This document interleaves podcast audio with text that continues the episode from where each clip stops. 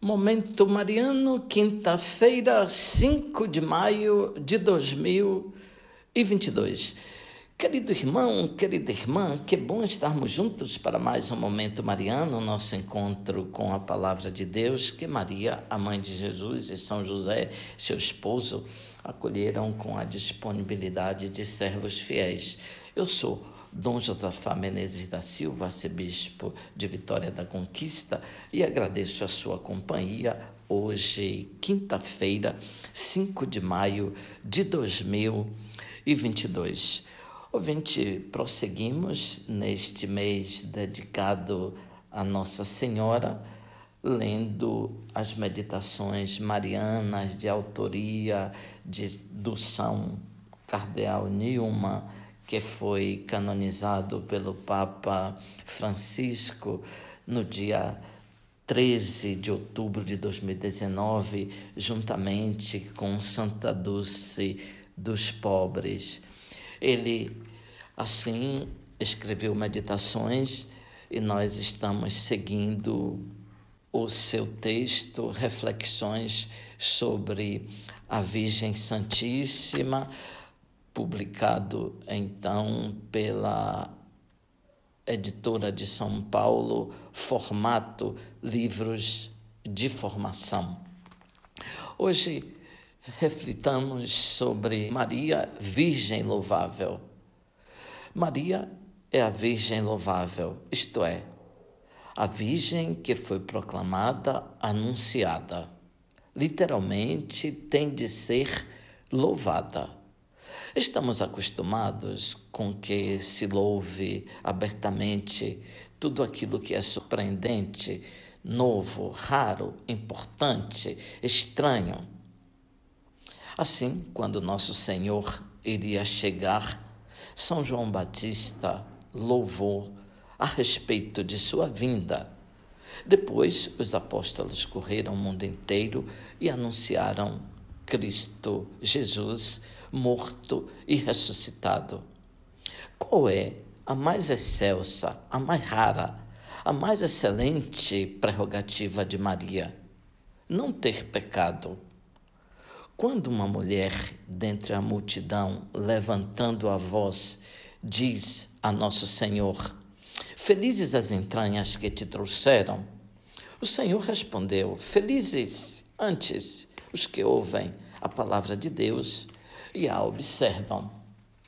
Essas palavras se cumprem em Maria.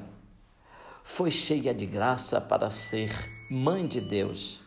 Porém, ter tal grau de santidade e de pureza é um dom maior que sua maternidade. Na realidade, nosso Senhor não seria seu filho se antes não a tivesse santificado ou seja, sua maior glória consiste em ter recebido essa perfeita santificação. Por isso que se chama Virgem Louvável. Isso se chama Virgem Louvável. Merece ser louvada abertamente, porque jamais cometeu nenhum pecado, nem mesmo o menor que seja, porque o pecado não tem com ela parte alguma porque possuindo a plenitude da graça de Deus, nunca teve um pensamento, disse uma palavra, fez alguma obra que não fosse a mais agradável a Deus Todo-Poderoso, porque nela resplandeceu o mais esmagador triunfo sobre o inimigo das almas.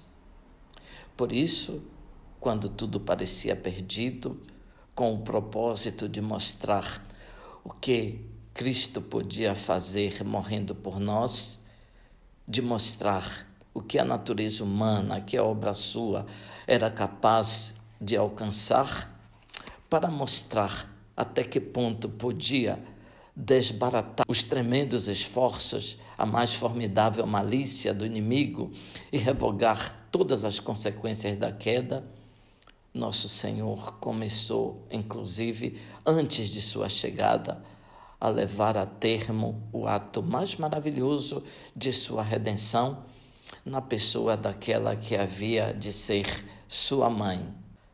Em virtude dos méritos daquele sangue que ia ser derramado, Jesus se interpôs para impedir que Maria incorresse no pecado de Adão antes de o reparar na cruz.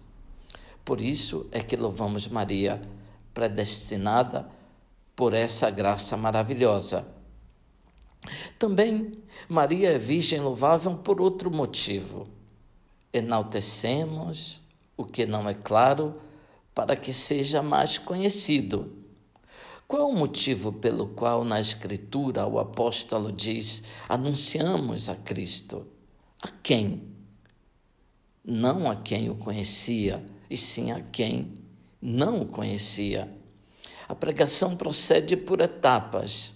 Primeiro uma lição e depois a outra.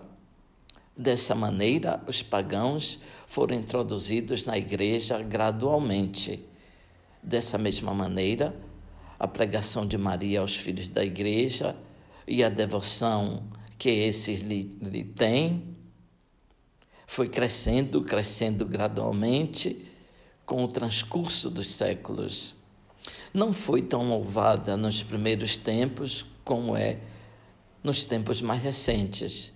Primeiro foi pregada como Virgem das Virgens, depois como Mãe de Deus depois como gloriosa em sua assunção, depois como advogada dos pecadores, depois como imaculada sua conceição. E essa última foi a pregação peculiar do século XIX, quando foi proclamada Imaculada Conceição pelo Papa Pio IX.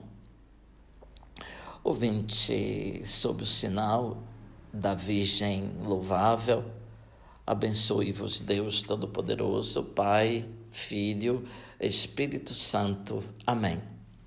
Ouvinte, louvado seja nosso Senhor Jesus Cristo, para sempre seja louvado.